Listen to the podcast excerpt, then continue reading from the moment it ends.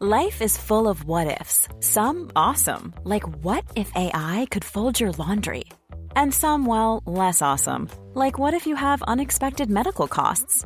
United Healthcare can help get you covered with Health Protector Guard fixed indemnity insurance plans. They supplement your primary plan to help you manage out of pocket costs. No deductibles, no enrollment periods, and especially no more what ifs. Visit uh1.com to find the Health Protector Guard plan for you.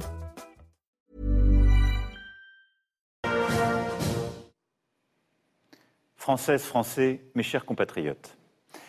Israël a connu samedi l'attaque terroriste la plus tragique de son histoire. Le Hamas a exécuté un plan qui, par son ampleur, sa barbarie, son bilan humain, n'a pas de précédent. Tout un pays a été surpris à l'aube par des tirs et une invasion aussi soudaine que sanguinaire. Des centaines de nourrissons, d'enfants, de femmes, d'hommes ont été pourchassés, enlevés, assassinés, pris en otage des massacres de kibbutz, des villages entiers décimés, une haine meurtrière aveugle, un déchaînement de cruauté absolue. Depuis 18 mois, le monde avait déjà connu le retour de la guerre en Europe, que ce soit en Ukraine ou contre l'Arménie. Mais cette violence contre le peuple israélien a sidéré toute une nation et le monde entier. Je parle en notre nom à tous quand je dis que nous partageons le chagrin d'Israël, que nous pensons à la terreur éprouvée par les Israéliens, que nous pensons à ces familles qui savent qu'elles ont perdu un des leurs et à celles qui attendent des nouvelles d'un proche, que nous pensons à ce peuple encore dans l'épreuve et le deuil, que nous nous tenons à ses côtés. Nous, Français, nous savons dans notre chair ce qu'est cette douleur. Nous avons, nous aussi, pleuré des victimes fauchées dans une fête, dans l'insouciance de la jeunesse, dans l'ordinaire d'une vie de famille. Nous savons dans notre chair que rien ne peut justifier le terrorisme. Il ne peut jamais y avoir de oui mais. La France condamne de la manière la plus ferme ces actes atroces. Et disons-le clairement, le Hamas est un mouvement terroriste. Le Hamas cherche avant tout la destruction et la mort du peuple d'Israël. Et agissant comme il le fait, il sait par ailleurs à quoi il expose de manière criminelle et cynique la population de Gaza. Ce n'est pas une guerre entre les Israéliens et les Palestiniens. C'est une guerre menée par des terroristes contre une nation, un pays, une société, des valeurs démocratiques. Nous avons assuré Israël et son peuple de notre solidarité sans faille et de notre soutien dans sa réponse légitime aux actes terroristes. Israël a le droit de se défendre en éliminant les groupes terroristes, dont le Hamas, par des actions ciblées, mais en préservant les populations civiles, car c'est là le devoir des démocraties.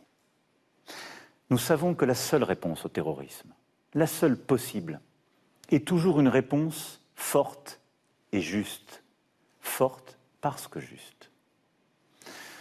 Nous sommes aussi liés à Israël par la douleur du deuil. À cette heure, 13 de nos compatriotes sont morts lors de ces attaques. Jamais, depuis l'attentat de Nice en 2016, autant de Français n'avaient été assassinés par des terroristes. Et ce sont tous les Français qui ce soir les pleurent.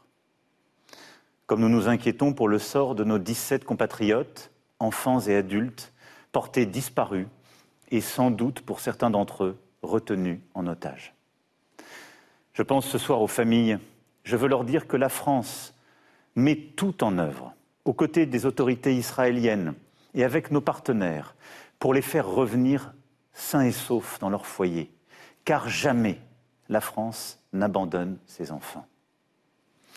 Au-delà, je veux dire que nous ferons tout pour que ces otages, quelle que soit leur nationalité, soient libérés. Nous sommes aussi pleinement mobilisés pour assurer l'information des familles sans nouvelles de leurs proches et pour garantir le rapatriement à tous ceux qui le souhaitent et le demandent et informer et secourir. Un premier vol affrété arrive ce soir à Paris. D'autres vols sont prévus dans les prochaines heures et les prochains jours. Et nous avons renforcé nos moyens pour épauler sur place les près de 200 000 Français qui vivent aujourd'hui en Israël. Nous sommes à vos côtés et continuerons de l'être. Je sais aussi que nombre d'entre vous s'inquiètent d'un engrenage tragique pour la région. Je me suis entretenu à plusieurs reprises avec le président israélien Isaac Herzog, avec son Premier ministre Benjamin Netanyahou. J'ai également longuement échangé avec les principaux dirigeants de la région, ceux de l'autorité palestinienne, de la Jordanie, de l'Égypte, du Liban, de l'Arabie saoudite, des Émirats arabes unis comme du Qatar. Avec nos principaux alliés européens et américains, nous partageons les mêmes priorités. Apporter un soutien ferme et complet à Israël, éviter toute extension du conflit aux pays voisins, notamment au Liban, et coordonner l'action humanitaire internationale. Nous ne pouvons pas nous résoudre à une guerre sans fin dans cette région. La lutte contre le terrorisme ne peut remplacer la recherche de la paix. Et les conditions d'une paix durable sont connues. Ce sont des garanties indispensables pour la sécurité d'Israël et un État pour les Palestiniens. C'est la ligne que la France défend avec constance, qu'elle continue à défendre sans varier et qu'elle continuera de porter. Je le redis, la sécurité de l'État d'Israël, la lutte résolue pour l'éradication du terrorisme dans la région et le respect des aspirations légitimes de chacun forment pour nous un ensemble indissociable. Et ceux qui confondent la cause palestinienne et la justification du terrorisme commettent une faute morale, politique et stratégique. Forte de sa clarté et de sa constance, la France a la responsabilité d'agir toujours pour la paix et le dialogue. Elle le fera. Mes chers compatriotes, cet événement est un séisme en Israël, au Proche-Orient et bien au-delà. Cette barbarie heurte profondément la conscience humaine universelle et elle touche plus particulièrement nos compatriotes de confession juive. Notre premier devoir est d'assurer leur sécurité et celle de tous nos concitoyens sur le sol national et de ne laisser prospérer aucune parole, aucun acte antisémite, aucune stigmatisation. Je sais l'inquiétude, la peur parfois qu'il y a en ce moment même chez beaucoup d'entre vous, et je veux le redire ce soir. La République sera là pour vous protéger et elle sera impitoyable avec tous les porteurs de haine. Dès samedi, j'ai demandé au gouvernement de renforcer les mesures de protection des écoles, des lieux de culte et de culture. 582 d'entre eux ont vu leur sécurisation accrue. 10 000 policiers et gendarmes sont mobilisés. Et nos armées sont engagées dans le cadre de l'opération Sentinelle. Les procureurs ont reçu l'instruction de poursuivre avec la plus grande sévérité les actes antisémites et les apologies du terrorisme. Nous sommes d'une vigilance absolue aussi face aux expressions de haine sur les réseaux sociaux et évidemment à la menace terroriste. Mais notre devoir, dans ce moment que nous vivons, est de rester unis comme nation et comme République. C'est ce bouclier de l'unité qui nous protégera de tous les débordements, de toutes les dérives, de toutes les haines. Souvenons-nous de toutes les graves crises que nous avons traversées ensemble. Souvenons-nous de la façon dont nous avons fait bloc chaque fois face au terrorisme. Je sais, je le disais, la peur de nos compatriotes de confession juive, que cette résurgence là-bas de la violence antisémite soit le prétexte ici de paroles, d'injures, d'actes qui les viseraient. Et je mesure aussi l'inquiétude de nos compatriotes de confession musulmane que les amalgames l'emportent sur la raison. Nous combattons et combattrons toujours pour que nul sur notre sol n'ait peur. Ni suspicion, ni division entre nous ne doivent exister au sein de la nation. Gardons à l'esprit que l'antisémitisme a toujours été le prélude à d'autres formes de haine. Un jour envers les juifs, le lendemain envers les chrétiens, puis les, musulmans, puis toutes celles et ceux qui sont encore l'objet de haine en raison de leur culture, leur origine, leur genre. Ne menons pas chez nous des aventures idéologiques par imitation, par projection. N'ajoutons pas, par illusion ou par calcul, des fractures nationales aux fractures internationales. Et ne cédons rien face à toute forme de haine. Dans ce moment que nous vivons, mes chers compatriotes, nous devons condamner le terrorisme, et défendre nos valeurs de fraternité et de laïcité. C'est le sens même de la rencontre que j'ai initiée tout à l'heure avec l'ensemble des responsables de partis politiques représentés au Parlement et les présidents des trois chambres constitutionnelles. Ce fut un échange de respect, du pluralisme, de la diversité des opinions, mais surtout de concorde et d'unité. Cette unité républicaine est une force pour nous-mêmes, pour notre cohésion et pour pouvoir porter la voix singulière et universelle celle de la France. Je vous le demande ce soir, restons unis. Unis pour nous-mêmes, unis pour porter ensemble un message de paix et de sécurité pour le Proche-Orient. C'est ainsi que nous serons à la hauteur de notre propre histoire, celle d'une république qui protège chacun et d'une nation qui défend l'idéal de paix. Je nous fais confiance pour cela. Vive la République, vive la France. Emmanuel Macron, et on va ensemble évidemment euh, pouvoir commenter euh, ce qui euh, s'est dit. Gilles William Golnadel, Geoffroy Lejeune, Georges Fenech, Philippe Guibert. On peut peut-être faire un premier tour de table en commençant par euh, j'ai trouvé qu'il y avait beaucoup, beaucoup d'euphémismes dans cette euh, déclaration. Le, le, constat est sidérant. Enfin voilà, le, le conflit est chez nous, etc. Euh, il n'est pas nommé, euh, il n'est pas nommé avec des mots suffisamment forts pour ce que ça représente, je pense aujourd'hui. Terrorisme, quand même, le mot est fort alors, sur le Hamas. Parce, pardon, je parle. Il y a deux choses différentes. Évidemment, sur la situation en Israël, il est dans la ligne de la France classique, etc. Hmm. Terrorisme, il n'y a pas de sujet là-dessus. Non, c'est sur ce qui se passe chez nous.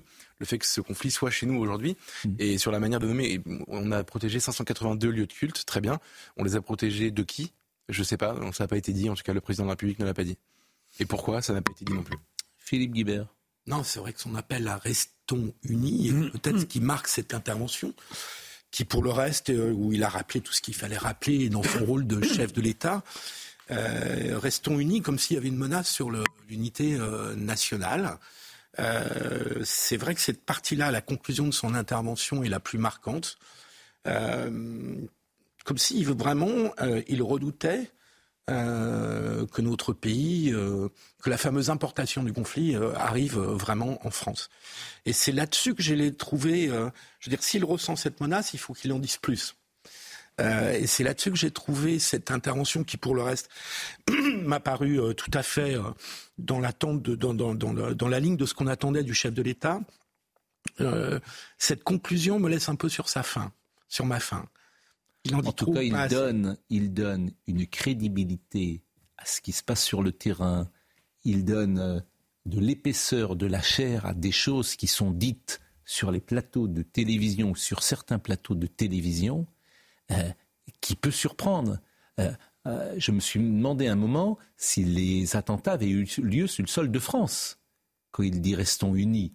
Parce qu'il connaît la situation. oui, voilà. Mais convenez que ça peut étonné de donner euh, à ce point de la chair, du corps, de la crédibilité à ce qui se passe en France. Et ça peut être d'une inquiétude XXL. Mais euh, moi, je ne suis pas dans un esprit critique par rapport au discours du chef de l'État. Moi non plus. Je suis dans un esprit critique par rapport à notre situation. Le chef de l'État, il ne fait que constater la triste situation dans laquelle nous nous trouvons. Bon, je, J'aurais préféré qu'ils disent les choses en ce qui concerne le Proche-Orient, à savoir le, le, Hamas ne tue pas des Israéliens, il tue des Juifs. Clairement. Et euh, quand il parle de, quand il souhaite la réponse ciblée des Israéliens, ce n'est pas la faute des Israéliens si le Hamas utilise des boucliers humains pour se défendre. Par conséquent, s'il considère que la réponse israélienne est légitime, il doit comprendre le dilemme dans lequel se trouve Israël, puisqu'il souhaite que Israël se défende, il faut qu'il comprenne ça. Une fois que j'ai dit ça, effectivement, pour quelle raison, pour quelle raison est-ce qu'en 2023, par rapport à un attentat antisémite épouvantable qu'on n'a pas connu depuis la Shoah au Proche-Orient, est-ce que le président de la République est obligé d'en appeler à l'unité nationale? On est réduit à craindre pour des attentats antisémites en France. C'est certainement pas à cause des Kevin et des Matteo. La vérité m'oblige à dire. Ça va au-delà de l'antisémitisme. Alors, alors, vous avez raison. Alors, Parce que euh, il y, a aussi mais je ne dis pas cette guerre de civilisation qui est en place. Mais, Ça va au-delà de ne pas Kevin et Matteo, hmm. lors des émeutes, n'étaient pas dans une perspective antisémite. Hmm. Bien. Par conséquent, il est clair que nous, puisque je n'ai pas l'habitude de, de ne pas appeler un chat un chat, nous payons le prix de l'immigration massive. Jamais un président de la République, il y a 30 ans, n'aurait été obligé, après avoir flétri l'antisémitisme euh, euh, contre les Israéliens, de dire attention, ça va mal se passer pour les Juifs, restons unis s'il vous plaît. C'est-à-dire que lui-même acte que la France est communautaire quand il dit restons unis. Mais il l'acte. Monsieur Macron, même s'il n'a pas su résister à l'immigration massive et invasive, n'est pas non plus hmm. comptable de tous les problèmes de la France. Il faut le reconnaître. mais nous sommes d'accord. Donc c'est pour ça que je limite quand même mon esprit critique. Non, mais quand il dit restons unis, même s'il était face à nous en ce moment, il ne dirait pas restons unis ensemble.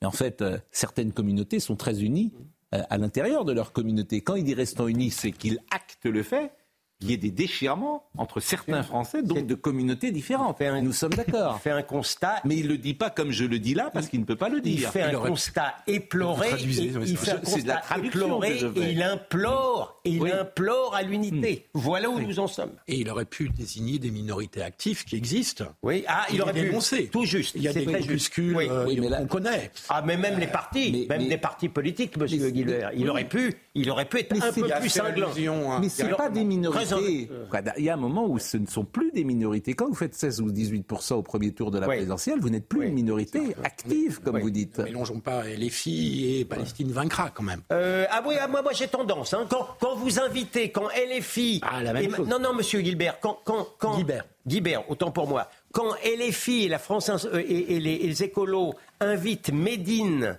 euh, à l'université d'été, ils savent ce qu'ils font. J'ai tendance effectivement à amalgamer non, mais je vous assure, le restons unis, moi je suis euh, souscrit à ce que vous avez dit, jamais un président de la République il y a 30 ans ne serait, exprimé sur un attentat à des milliers de kilomètres pour dire restez une, restons unis ici. C'est qu'il y a manifestement quelque chose qui, que, en fait, qu'il ne faut pas dire, dont tout le monde parle, que tout le monde connaît, mais qu'on ne nomme pas. Bien sûr. Oui, mais le constat, il a déjà été fait. Euh, je rappelle quand même qu'en 2021, le président de la République a fait voter une loi contre le séparatisme. C'est quand même une grande première. Il a fait voter cette loi avec, en y associant notamment le CFCM, rappelle tout de même, euh, en, en, obligeant maintenant à signer des chartes, des valeurs républicaines pour pouvoir bénéficier de subventions, etc. Donc le constat, il est fait, il est aujourd'hui réaffirmé, à juste titre, par le président de la République, et la crainte qu'il exprime en réalité sur cette mm. désunion euh, dans notre pays, on l'a vu se manifester l'été dernier avec ces émeutes on savait très bien d'où elles venaient. Hein. Le fameux Matteo et mm. Kevin, effectivement, c'était un faux prétexte. Mais euh, le constat, il est là. C'est-à-dire que nous risquons effectivement demain, peut-être ce mm. soir, je n'en sais rien. Mm. Il y a déjà des, manifestations interdites euh, qui sont euh, aujourd'hui en train de se dérouler avec le drapeau du Hamas. Avec le drapeau du Hamas. On voit bien qu'on ne tient plus le pays. En réalité, on ne le tient plus. Donc ah, c'est ça la crainte. Euh, bah, ben, pas si on n'est pas capable, pas si on n'est ah pas capable de faire respecter des interdictions de manifester, c'est scandaleux. On est d'accord. On a, on a reçu le recul de l'autorité dans le pays. Philippe, c'est vrai. Je pense que vous. Comment dire ça? Vous prenez pas la mesure de ce qui se passe. Oui, vous me le dites à chaque fois. Je dis juste que pour l'instant. Alors, je vais vous étayer, je vais étayer ce que je dis. Pour l'instant, c'est quelques centaines de personnes. On ne peut pas dire que le pays n'est pas. Non, mais c'est une, manif... c'est une manifestation interdite où le ministre, hein. où le ministre de l'Intérieur a hein. dit qu'on arrêterait les manifestants illégaux et, le, le, Conseil d'État et le tribunal administratif ayant validé l'interdiction. Je ne vais pas citer les maires de certaines villes populaires, maires PCF euh, qui sont extrêmement inquiets de ce qui se passe. Bien sûr. Emmanuel Macron a les mêmes retours. Les mêmes retours. je comprends. Nous sommes sur un volcan. Euh, c'est ça la vérité. De, de, de, juillet dernier, effectivement. Donc voilà. mais, les maires soient mais ça va très inquiets, je comprends très bien. Mais ça va beaucoup plus loin que ça. Euh, Donc, d'où l'intervention de ce soir. Philippe me, me, demandait en aparté de dire ce que je lui disais, à savoir que je, et je tiens à le dire parce que c'est ma vérité, euh, je reçois euh, des dizaines de courriels éplorés de la part de musulmans qui pleurent ce qui s'est passé hmm. en Israël. Il faut le dire aussi. bien sûr, il faut tout dire. Mais, mais il faut nous disons les. Merci le, Mais oui, mais tu, parce que tu as raison. Mais les euh, et, le président de la République l'a dit. Les, les Palestiniens sont les premiers otages du Hamas. alors, si je peux me permettre. On peut le dire aussi comme oui, ça. Enfin, attendez, je n'ai pas vu lorsqu'il y avait eu au Liban euh, l'attentat, euh, vous savez, à Beyrouth, euh, à Shatila, en Israël, il y avait eu des centaines de milliers de manifestants. Je n'ai pas vu un cortège de, de trois Palestiniens en Palestine défiler pour protester contre l'avocat du Hamas, contre l'attentat du Hamas. Il faut quand même relativiser les choses. Bon. Je suis le premier à le déplorer, mais c'est la triste réalité. Pour aller plus loin et, être précis, évidemment, je ne peux pas citer les, ce contact, mais les maires PCF de Montreuil, Grigny, Vénissieux sont extrêmement inquiets mmh. de ce qui se passe. Et euh, ils disent, LFI est, est aujourd'hui sur une stratégie de rupture. Et le problème se pose de, j'ai envie de dire, presque de la légalité des interventions de certains membres des défis. Est-ce que les propos qu'ils disent tombent sous le coup de la loi ou pas? Et ça, cette euh, question va se poser dans... Euh, malheureusement, je ne pense pas. Non, bah, très sincèrement, très sincèrement, en ce qui concerne LFI, ils sont moralement dégueulasses, mm. mais juridiquement euh, non condamnables. Dans l'apologie. Contrairement au, au nouveau parti. Au NPA. Bah, écoutez, j'entends votre réponse et, j'espère. Bah, bon, alors vous parliez effectivement de l'immigration. Écoutez ce qu'a dit Kissinger, quoi, ou plutôt voyons ce qu'a dit Kissinger, puisqu'il est sur votre ligne aujourd'hui. Henri Kissinger, qui a 100 ans aujourd'hui, et qui a dit c'était une grave erreur de laisser entrer autant de gens de culture, de religion et de concepts totalement différents, car cela crée un groupe de pression à l'intérieur de chaque pays qui a fait la, la même chose. Et c'est vrai qu'on l'a souvent dit et, ce n'est pas, euh, je veux dire, attaquer euh, nos compatriotes musulmans que de le dire, mais euh, la force parfois d'une communauté qui ne vit pas, qui ne partage pas les mêmes valeurs que d'autres communautés peut créer dans un pays des dissensions extrêmement graves. Et que c'est Henry Kissinger qui le dit, c'est-à-dire autant de gens de culture, de religion et de concepts totalement différents. Cela crée un groupe de pression à l'intérieur de chaque pays qui a fait la même chose. c'est la première fois que ces pays occidentaux sont, comment dire, les autres immigrations étaient intégrées, manifestement. Et celle-ci. C'est vrai que nous n'avons pas mesuré les difficultés ou les obstacles à l'intégration puis à l'assimilation. Euh, nous, euh, c'est un nous un peu excessif. oui, cher Philippe. Pas... je peux me permettre. Parce que hier, je veux bien repasser à ce, que, ce que, ce que, j'ai dit hier. non, Philippe. Non, mais je veux bien. Non, non, non, William. William, mais vous voulez que. qu'il le dit, donc il ne veut pas que Philippe. Mais vous voulez que je repasse ce que j'ai passé hier de 1989 Je ne vais pas le passer tous les soirs. Non. Je vais pas le En fait, ce que vous dites, c'est pas possible puisqu'il y a quelqu'un qu'on a écouté hier en 1989 qui, qui explique précisément sur ce sujet ce qui va arriver. Au mot près. Je partage pas, euh, je partage pas votre. Bah, c'est ce qu'il dit. Euh, en quoi vous partagez pas ce qu'il dit? Je ne sais plus exactement. Ça vous voulez qu'on le réécoute? Ah, non. mais non, mais non, mais vous, on peut avoir l'honnêteté intégrée. Ça ne veut pas dire que vous adhérez loin de là, et moi pareil à tout ce qu'il pouvait dire, mm. mais sur ce qu'il dit là en 1989 avec Pierre-Luc Séguillon. un point juste. Sur quoi Sur l'immigration. Il présenter des excuses aussi quand même parce que il, euh, Golnadel, euh, Georges euh, mm. euh, et Jean-Marie Le Pen, puisque c'est de lui qu'il s'agit, se sont fait insulter toute leur vie pour dire ça. bien sûr, je peux aussi un fait point. traduire dans des tribunaux. Voilà. Je peux ajouter un point. La réalité de problème d'intégration et d'échec de l'intégration est une évidence. Il ne faut pas oublier que dans cette immigration, qui effectivement a été extrêmement nombreuse, il y a eu aussi des réussites. Mais bien sûr, Mais, on tend trop à l'oublier. On a l'impression que l'immigration mais est un échec mais, mais, pardonnez-moi, c'est juste ça. Mais c'est pas nous qui le disons, c'est un président de la République qui prend ce soir la France à témoin et qui constate après 40 ans d'immigration qui dit restons unis. Je suis d'accord avec vous. je veux dire, ce n'est pas moi. Il y a une majorité silencieuse de l'immigration qui s'est quand même intégré. Voilà, c'est ce que je veux souligner. Personne ne dit l'inverse. Mais personne, en fait, euh, il faut. Non, non, non, personne ne dit personne ne dit l'inverse. il faut mettre 10 000 policiers dans la rue pour que les Juifs soient en sécurité en ce moment en France. Mais vous avez raison. Et quand il y a des caricatures qui sont publiées dans la presse, eh ben c'est l'émeute en France. Bon, euh, écoutons Jordan Bardella sur l'idéologie du Hamas.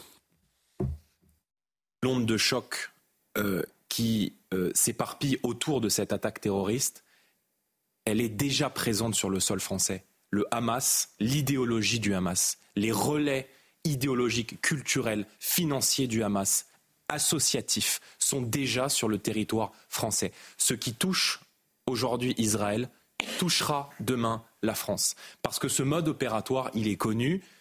Mohamed Merah, le Bataclan, nous avons vécu ce mode opératoire, des massacres de civils, des enfants, des femmes, des gens qui ont été kidnappés, des exactions, des décapitations. Nous avons connu une partie de ce mode opératoire sur le sol français. Et il y a aujourd'hui une menace islamiste qui est là, qui est présente sur le territoire français et qui est la conséquence, je l'ai dit au président de la République, d'une politique d'immigration massive qui est menée depuis 30 ans, qui bouleverse les grands équilibres de notre société et qui importe sur notre sol non pas seulement un conflit, mais une idéologie qui a pour vocation de détruire ce que nous sommes, de détruire nos valeurs de civilisation et euh, d'attenter à la vie euh, de civils innocents. C'est un discours humaniste. Bien sûr. C'est un... On l'a présenté pendant des années comme un discours raciste. Ce qui vient d'être dit est un discours humaniste. Bien sûr. Et rappelez que les, musulmans sont aussi parmi les premières victimes de bah, ces attentats. À Nice, ça a été le cas au Bataclan aussi, en Tunisie, je vous rappelle, les attentats du Bardo. Enfin, on va pas faire euh, le rappel de tout ce qui s'est passé. Donc, cette majorité silencieuse de musulmans, précisément dont parle Philippe, effectivement, elle est victime elle-même. Elle est victime non seulement dans sa chair, mais dans l'amalgame que certains pourraient faire. Absolument. Ça, je crois qu'il faut le rappeler. de nombreux musulmans très assimilés ne souhaitent pas davantage d'immigration. Mais bien sûr. D'accord. Je voudrais qu'on écoute euh, les organisations, parce qu'effectivement, le combat contre les organisations euh, qui sont islamistes n'est pas forcément mené. Et il va donner une information, Jordan Bardella, parce qu'il va donner une information de l'échange qu'il a pu avoir avec Emmanuel Macron il y a quelques jours dans cette fameuse réunion. Il était tout à l'heure chez Laurence Ferrari. Écoutez ce qu'il dit. Il y a des dizaines d'associations politico-religieuses qui gangrènent nos territoires, qui sont les sponsors de cette idéologie. Et quand nous avons posé au président de la République euh, la question de dissoudre ces organisations politico-religieuses qui mêlent de ce qu'il m'a répondu, des croyants modérés et des croyants radicaux, il m'a répondu que non, parce qu'on prenait le risque de conduire le pays à la guerre civile. Donc, euh, euh, j'ai. Donc, le président a parlé du risque de guerre civile. Il a employé ces Oui, il l'a évoqué. C'est-à-dire qu'il il admet et il a admis euh, et il le dit d'ailleurs dans, d'innombrables prises de parole, et c'est ce que, fait ce que font nos dirigeants depuis des années, de confier la paix sociale à des organisations politico-religieuses à qui on délègue de facto des pouvoirs de paix sociale et de paix civile. Vous vous rendez compte de ce que dit Gérard Bardella? Il y avait donc une réunion aujourd'hui entre les chefs de parti et Emmanuel Macron. Jordan Bardella interroge le président de la République sur des associations qu'il faudrait dissoudre président de la République répond non, parce qu'il y a un risque de guerre civile si on le fait. De quel, euh, enfin, on ne parle pas de Palestine vaincra, parce que Darmanin l'a déjà a engagé une procédure je, je, Je, ne sais pas de, quelle, ah, je ne sais pas de quelle association il parle, mais quand j'entends ça, d'abord je suis étonné. on n'a qu'une version. Oui, c'est ça. Le Jordan Bardella. Enfin, ils l'ont tous dit, euh, Pascal. Hein. Mais si vraiment le président de la République a dit à l'heure du déjeuner, oui, il y a des associations qu'on devrait dissoudre, mais on ne va pas les dissoudre parce qu'il y a un risque de guerre civile en France et on achète la paix sociale. Je vous assure, je suis inquiet pour mon pays. Moi aussi.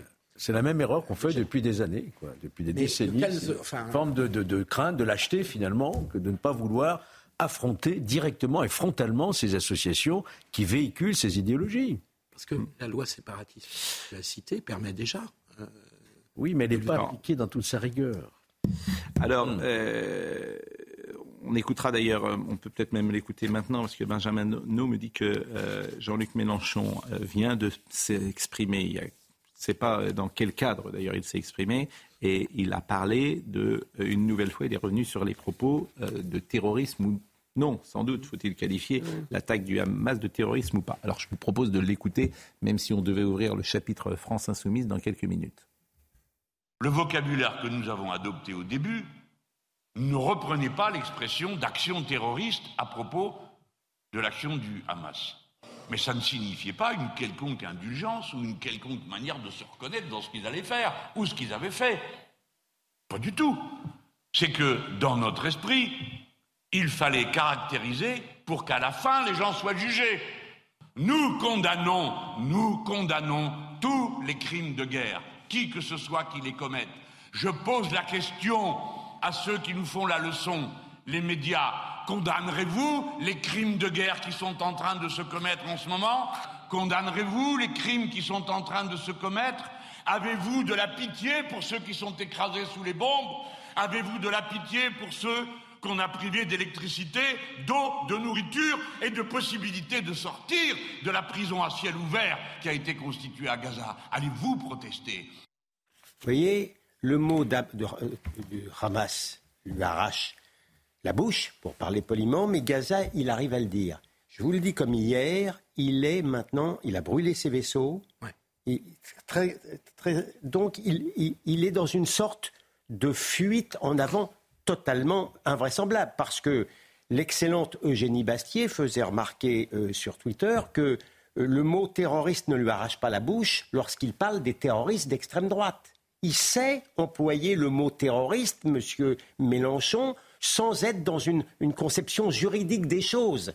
Donc, euh, mais ça y est, il a franchi le Rubicon il a choisi une bonne fois pour toutes sa clientèle et quelqu'un faisait remarquer hier que de toute manière, il n'est pas dans une perspective politique, il est plutôt dans la perspective apocalyptique que nous évoquions à l'instant. Il est dans une situation de rupture aujourd'hui. J'ajoute qu'il sort vraiment les rames pour, pour essayer de trouver un argumentaire que tous les spécialistes ont démenti sur le droit international. Ce qu'il raconte est complètement ne tient pas la route. D'une rare, d'une rare stupidité. complètement, ça n'a aucun sens. Il y a quand même une hypothèse selon laquelle ça lui, ça lui euh, réussira politiquement. Hein.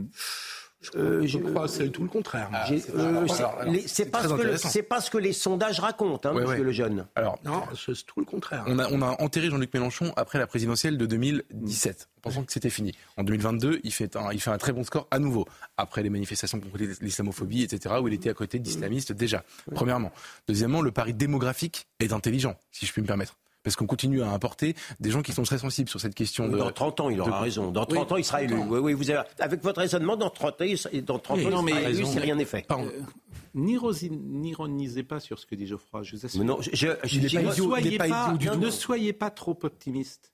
Alors, je vous assure, si vous pensez en ce moment que Jean-Luc Mélenchon perd des voix, ah oui, je, ah, l'espérerais comme vous aussi. Hein. Je pense que c'est possible comme vous. Je n'en suis pas certain. Je pense qu'il perd des voix. Je n'en suis pas certain. Et il perd une immense crédibilité, y compris à l'intérieur de la gauche et même à ah, l'intérieur même de ses copains insoumis.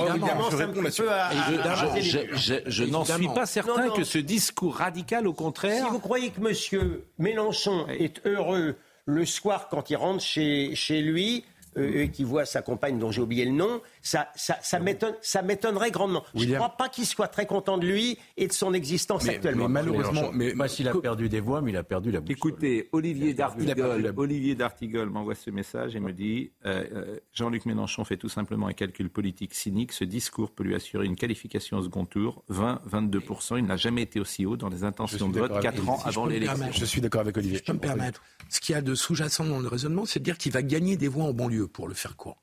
Mais toutes les voix qu'il est en train de perdre, là, sont les voix historiques de la gauche. On a tous oublié, juste un mot, je crois. On a tous oublié. On a tous oublié. Il a remplacé le diable. Il, a remplacé le, RN dans le rôle du diable. Absolument. Je crois que vous vous trompez. Et sur le plan politique, et sur le plan médiatique, et sur le plan intellectuel. William, Jean-Marie Le Pen a été au contrôle de la présidentielle en étant le diable. Pardon? Jean-Marie Le Pen a été au contrôle de la présidentielle en étant le diable. il a fait 17%. On dit. On parle de voix historiques de la gauche se sont collées à lui en 2022 par vote utile, c'est pas, par conviction. Pas vrai. Toutes les études de l'époque le montraient et toutes les discussions qu'on pouvait avoir. En tout cas, c'est sa stratégie, c'est sa stratégie et euh, il la partage. Et elle peut nous inquiéter. Est-ce qu'elle sera euh, Elle est désolante surtout. J'aimerais pas être à sa place. Je voudrais qu'on écoute Marine Le Pen. C'était à l'Assemblée nationale euh, cet après-midi.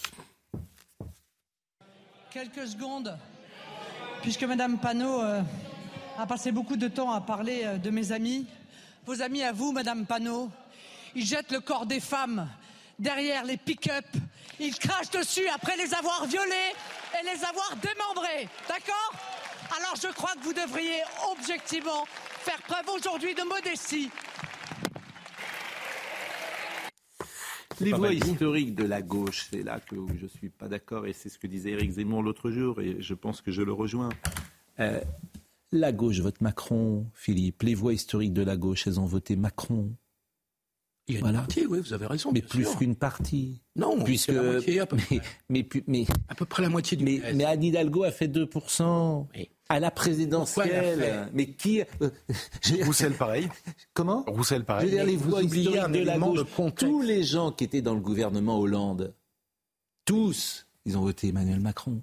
Oui, mais pas voté pour... vous avez raison. Ben, ben, c'est des voix, de, des voix de la gauche. vous oubliez. Ne représentera pas. Oui. donc euh, les voix de la gauche. Vous oubliez un point essentiel qui est ce qu'on appelait le vote utile. Il y a plus de 50%, alors ça c'était vraiment dans les sondages, hein, de, les études du jour du vote, plus de 50% de l'électorat Mélenchon de premier tour a voté pour lui par vote utile, pas par conviction et non, Moi je veux bien que M. Mélenchon euh, vise, vise la guerre civile.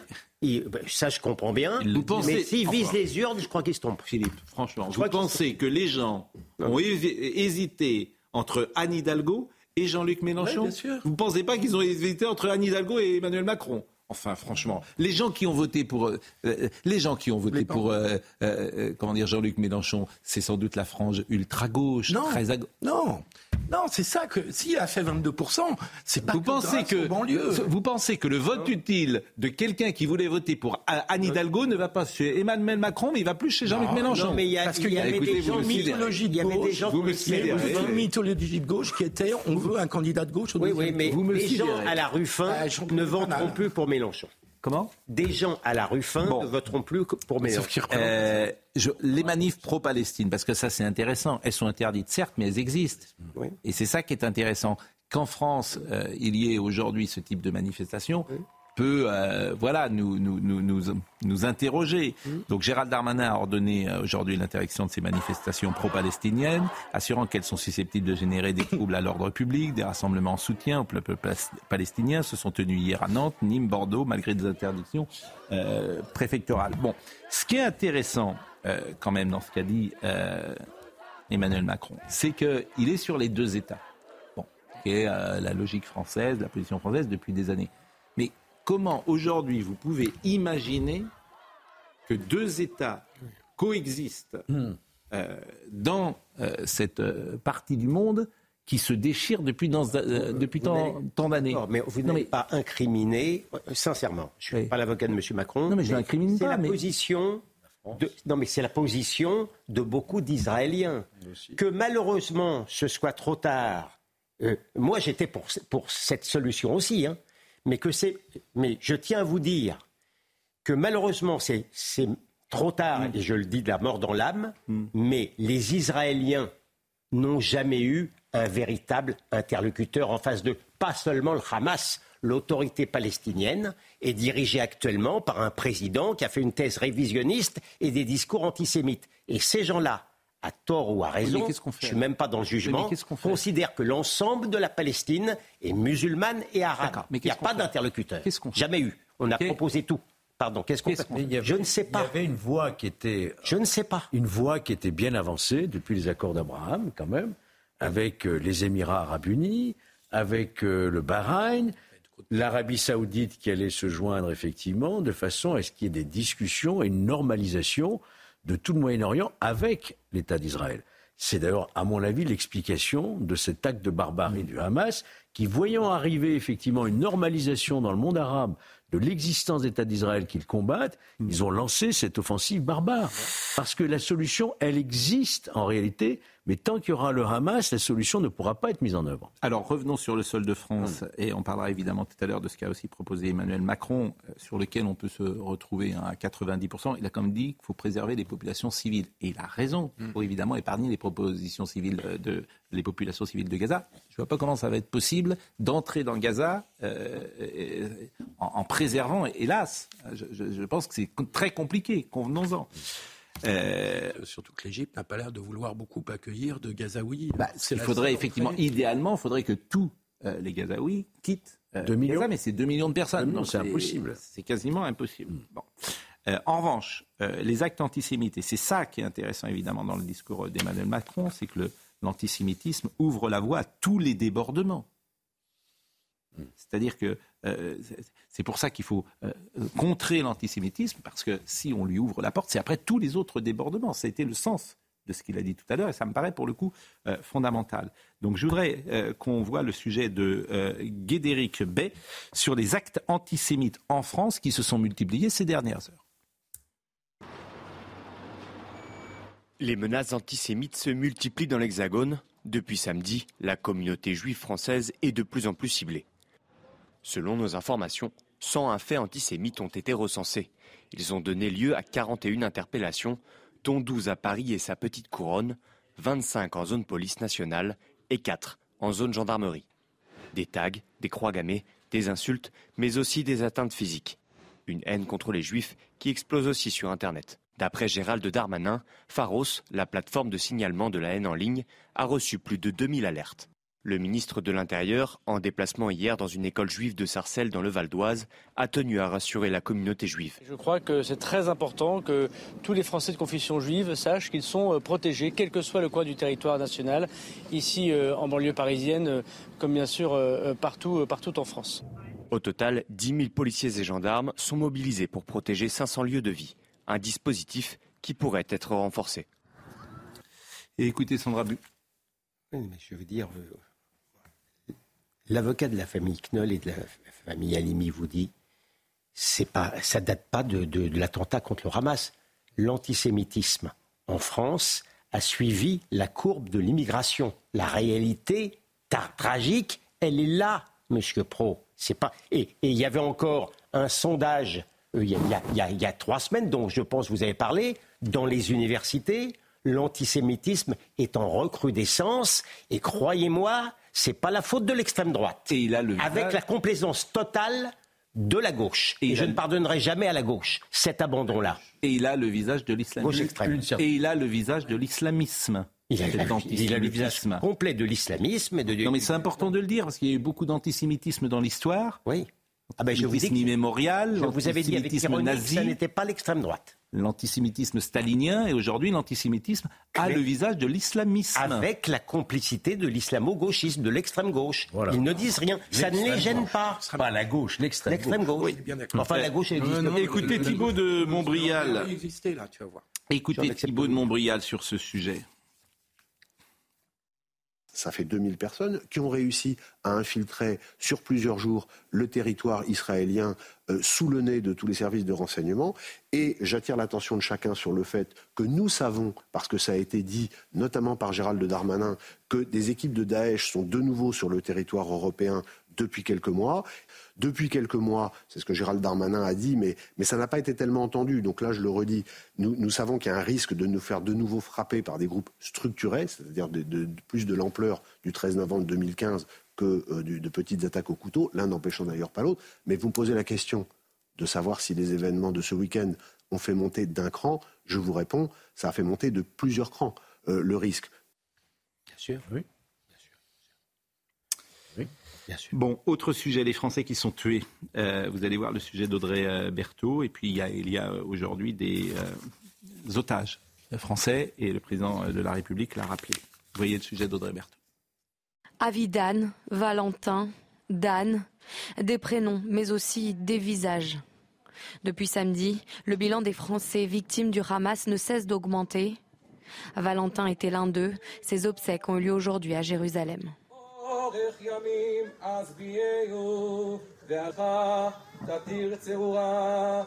Ce franco-israélien de seulement 22 ans a grandi à Montpellier.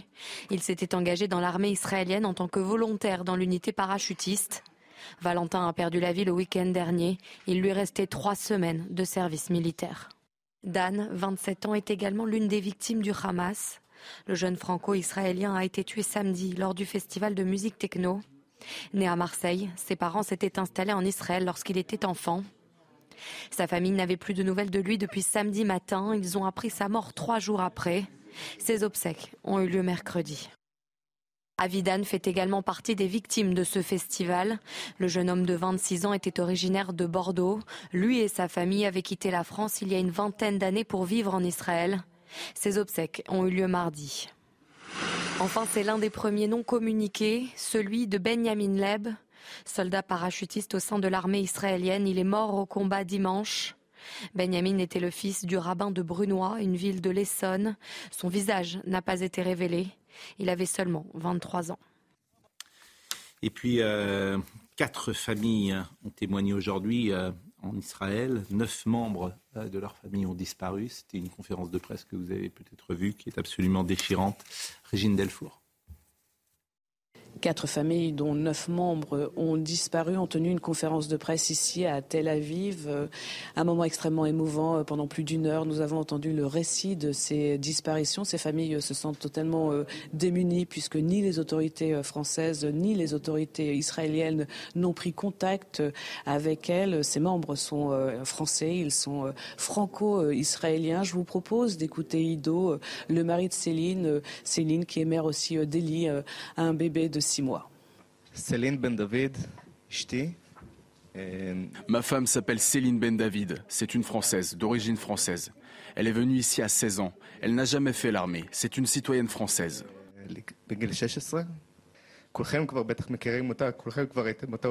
On n'a rien entendu depuis samedi matin. Nous avons un petit bébé. C'est devenu le bébé de la France. Je vous en prie, ramenez Céline à sa fille.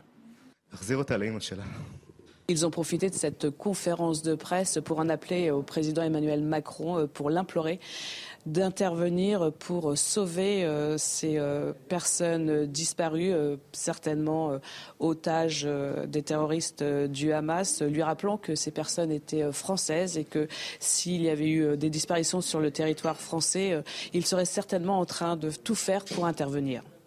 Quatre familles françaises donc sont concernées. Vous allez entendre la sœur de Karine Journeau.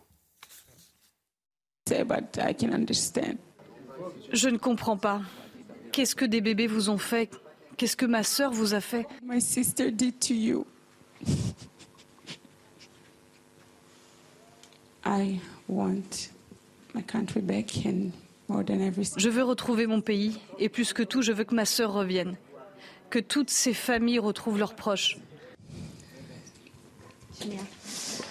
Macron. Emmanuel Macron, vous avez le pouvoir. C'est entre vos mains. Je veux que ma sœur revienne et je le veux maintenant, c'est tout. Vincent Herouet disait ce matin que les contacts que nous pouvons avoir avec euh, le Qatar, contacts privilégiés, peuvent nous aider euh, pour favoriser euh, la libération des otages français. il y a Blinken qui, demain, le secrétaire d'État américain aux affaires étrangères, se rend à Doha précisément pour voir quelle aide peut apporter le Qatar dans ces, dans ces vous croire, mais J'aimerais vous croire, mais c'est une, une monnaie d'échange. Ils ne vont pas s'en séparer euh, comme ça. Il y a en ce moment des otages israéliens depuis des années là-bas. Euh, il faut voir aussi dans quel contexte ça se passe. Vous savez, une, une jeune israélo-allemande qui a été prise en otage et tous les jours, sa mère reçoit des appels des gens du Hamas en, en lui indiquant, en rigolant, qu'ils sont en train de la violer. Voilà dans quel contexte ces gens-là agissent. Et il paraît que ce ne sont pas des terroristes. Enfin bon. Emmanuel Macron. Ce sont, les mêmes. Je le dis depuis le début, ce sont les mêmes que ceux qui ont assassiné les enfants de l'école juive de Toulouse. Bien sûr. C'était des enfants. Mmh. dans ça, la ne Dit pas, ça ne dit pas. Euh, ce sont les mêmes. Israël doit intervenir. Mais je crois que Israël et ça ne dit pas comment la France non, mais Israël, les otages. Israël est condamné. qui sont Israël est condamné pour rétablir sa dissuasion, de faire très mal à Gaza. Tout le reste, c'est de la littérature hein, pour, les, pour, les, pour les naïfs. Israël, en tant qu'État, et qui est, qui est censé défendre les Juifs qui ont immigré au sein de l'État israélien, est obligé de rétablir sa dissuasion. Ils vont faire du mal à Gaza. Ils vont essayer d'épargner autant que faire se peut les populations civiles en leur demandant de sortir de l'immeuble, mais comme celles-là sont euh, euh, des boucliers humains, bien entendu qu'il va y avoir des mmh. victimes civiles. Bien entendu, malheureusement. Emmanuel Macron a quand même insisté fortement dans son intervention sur le fait que la France n'abandonne jamais ses mmh. ressortissants.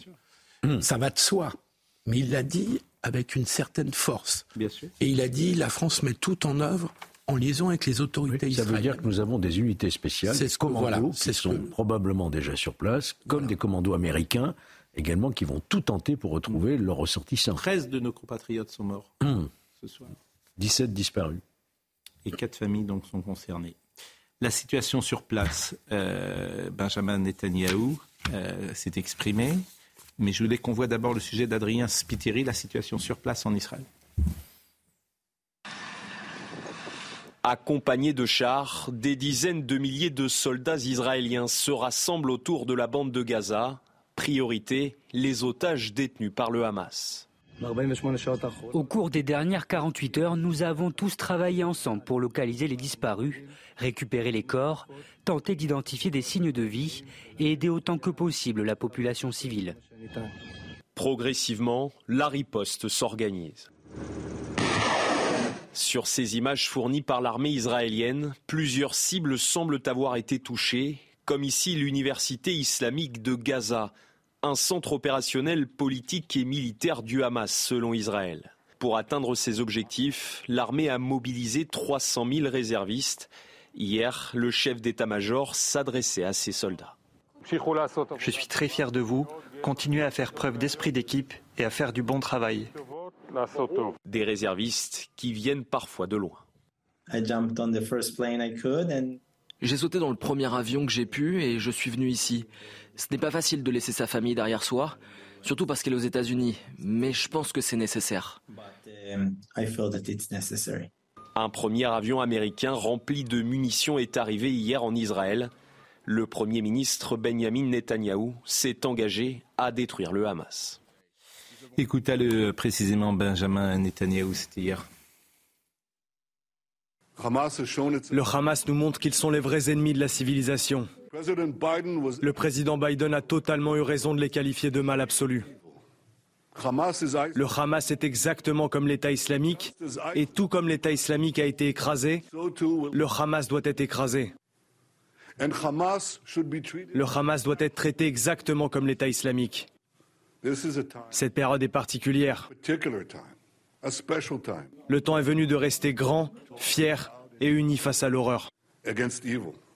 Et le Hamas euh, doit être écrasé. Euh, ça veut dire quoi? Les chefs du Hamas, ils sont où? Ils sont même pas à Gaza? Vous en avez à l'extérieur. Mais vous avez les, les chefs militaires sont aussi à Gaza, mais ils sont à 15 ou 20 mètres ou à 30 mètres sous terre, sous des, sous des écoles et sous des hôpitaux. Là, euh, Netanyahou est en train, et il a raison, mais c'est un discours politique. Il rassure son peuple, il, il explique la situation qui est, est vraie à l'opinion publique internationale, mais cela étant, pour l'instant, il y a des frappes qui sont sévères. Ils ont déjà tué quelques responsables du Hamas et du djihad islamique, mais on est très très très loin du compte. On est au début du commencement et on est quand même. C'est le chef du Hamas qui est un fantôme, on ne sait même pas s'il est vivant. Si, si, si. Si, si. Malheureusement, il est, malheureusement, il est vivant. Si, si, il a, il a parlé. Il a, les services israéliens ont reconnu Ont sa voix. ouais. Lorsqu'ils l'ont identifié. Non, non. On l'a cru mort pendant quelque temps. Il y a que trois Il est photos. malheureusement tout à fait vivant. Il n'y aurait que trois photos. Il, il aurait perdu un œil, il serait euh, en chaise roulante. Il n'y a que trois photos disponibles de lui et vous dites que la voix a été authentifiée. Oui, oui. Il y avait discussion parce qu'on ne l'a jamais vu. Et effectivement, il a parlé. euh, Parmi les difficultés que rencontre l'armée israélienne, c'est qu'il y avait pas mal de collaborateurs à Gaza ces, quelques, ces dernières années et ils ont, été, fi- ils ont fini par être identifiés, beaucoup d'entre eux, et, et exécutés. Ce qui fait que le renseignement israélien à Gaza n'est pas au meilleur de sa forme. Ceci dit, c'est pas, le fait d'éliminer les dirigeants de ces groupes terroristes n'empêche pas dès le soir même de leur élimination d'en nommer d'autres. Quand on a les Américains ont neutralisé al-Baghdadi euh, en Irak, ils ont nommé immédiatement son successeur. Quand la France a éliminé le chef d'AQMI également, ils ont nommé immédiatement son successeur. Ne croyez pas qu'en éliminant les dirigeants simplement, on va éliminer l'idéologie Ils et avaient, ces gens-là. Ils avaient tué le chef Yassine, souvenez-vous, sur son fauteuil euh, d'handicapé. Euh, C'était une satisfaction légitime, mais le Hamas a survécu au chef. Yassine. Non, ils veulent tuer également de nombreux euh, membres du sûr. Hamas.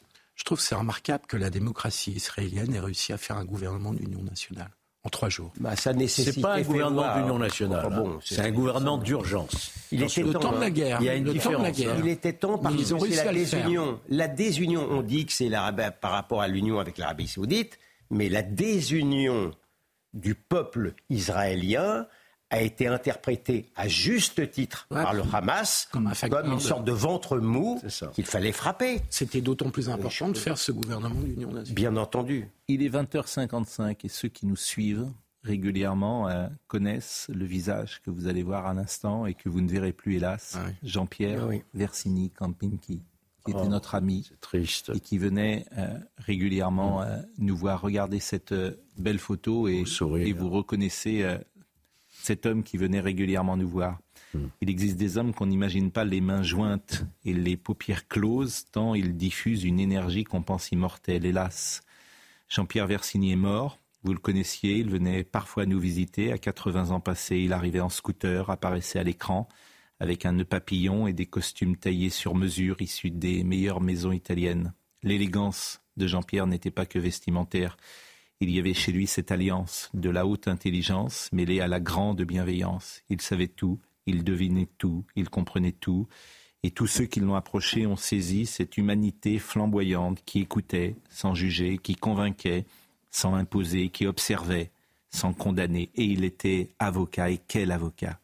Efficace, brillant, respecté. Il était corse, il était martiniquais, il était noir, il était blanc, il était gaulois, il était la France celle des Lumières. Il avait baptisé son compte Twitter Tonton Versini, comme s'il fallait dire à ce monde qu'il est une farce, une farce tragique, que la dérision, l'humour ou la bagatelle sauvent de l'ennui. Tonton Versini est mort en stoïcien. Laurent Valdiguier, dans un superbe article que publie aujourd'hui le site Marianne, rapporte qu'il a réuni ses amis intimes vendredi dernier, qu'il leur a dit au revoir, qu'il a plaisanté, encore une fois, parmi les meubles, les tableaux, les gravures chinés à l'hôtel Drouot, qu'il a donné sa robe d'avocat à Fanny Collin, son associée, et qu'il a tiré sa révérence. Il était unique, il était essentiel, il était merveilleux. Pensez pour Julie, son épouse, pensez pour ses quatre filles, Caroline, Sylvia, Éléonore, Pauline, et pour son fils François. Pensez pour Fanny, Colin. Pensez pour Patrick, son petit frère d'armes, qui enfin pourra gagner au poker. J'ai assez pleuré ces deux derniers jours pour pas pleurer tonton, mais euh, c'était mon ami. On embrasse Julie et on lui dit que son mari a eu sa part, il a eu une belle vie, notre, Jean-Pierre. Donc voilà. Et on l'aimait. J'ai eu Julie tout à l'heure, son épouse, et ses obsèques seront célébrées euh, jeudi prochain euh, en l'église Saint, je crois que c'est Saint-Roch. Il est venu il y a très peu de temps, en fait. Il est venu, il était à cette place. La semaine dernière, il y a 15 jours. il, 15 jours. il a dit même qu'il n'y avait qu'un seul avocat. Et j'étais avec lui, il a, trouvé le moyen de dire qu'il n'y avait qu'un seul avocat, c'était C'était Jean-Pierre. Il a fait rire tout le monde. Vraiment, c'est un homme d'une culture, d'une intelligence, d'une bonté. Drôle. Et d'une drôlerie. Moi, j'ai passé des dîners euh, avec lui et, et vraiment, je, comme tous ceux qui l'ont rencontré, je l'aimais beaucoup. C'était pas un avocat méchant? Il était, il n'était pas méchant pour être méchant. Enfin, il avait beaucoup de talent. Je l'adorais.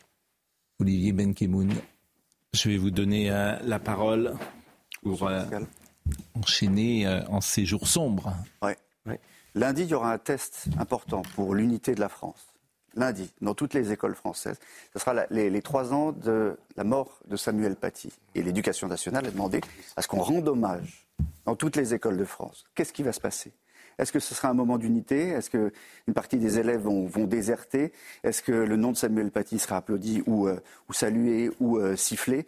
Très franchement, lundi, ce qui va se passer en France dans les écoles, faudra vraiment suivre avec beaucoup, beaucoup, beaucoup d'attention dans le contexte qu'on connaît en ce moment. Pour le reste de, notre émission. Évidemment, on va revenir sur les, euh, propos d'Emmanuel Macron. On ira en Israël rejoindre Benjamin Touati, directeur adjoint d'Elnet. Il a assisté ce matin à un brief de, l'armée. Ça sera sans doute très intéressant. On sera aussi avec euh, Léa Fiorentino, qui est avocate pour l'organisation juive européenne. Il y a un certain nombre de plaintes qui sont déposées en France pour les actes antisémites. Elle nous dira combien, comment, comment ça se passe, qui peut saisir cette organisation. Toutes les plaintes sont déposées demain. Jean-Luc Lombard était à la réalisation, Philippe était à la vision, Jean-François Couvlar était au son, Benjamin No, Marwan Saïr, Florian Doré. Toutes ces émissions sont retrouvées sur cnews.fr. Euh, merci d'avoir été aussi fidèle euh, toute la semaine à notre euh, programme. merci à tous ces juifs français qui nous ont appelés, qui nous ont témoigné de leur sympathie, à tous ces juifs qui sont en Israël et qui, je le sais, nous suivent massivement ces dernières heures. Euh, demain soir, ce sera Elliot Deval qui sera à ce poste. Vous deviez partir en Israël. Je resterai. Et vous serez avec nous la semaine prochaine. Merci à tous et rendez-vous demain matin.